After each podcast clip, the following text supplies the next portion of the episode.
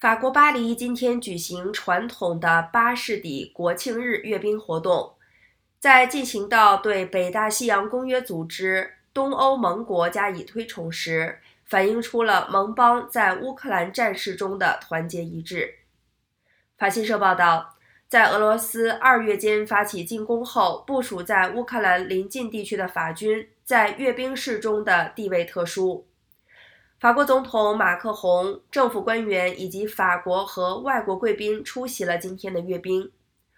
俄军侵乌至今已经近五个月。今天在巴黎香榭丽舍大道举行的阅兵，开始有九个法国盟邦的国旗出场，其中多数是俄罗斯或乌克兰的邻国，包括爱沙尼亚、拉脱维亚、立陶宛、波兰、捷克斯洛伐克、匈牙利、罗马尼亚和保加利亚。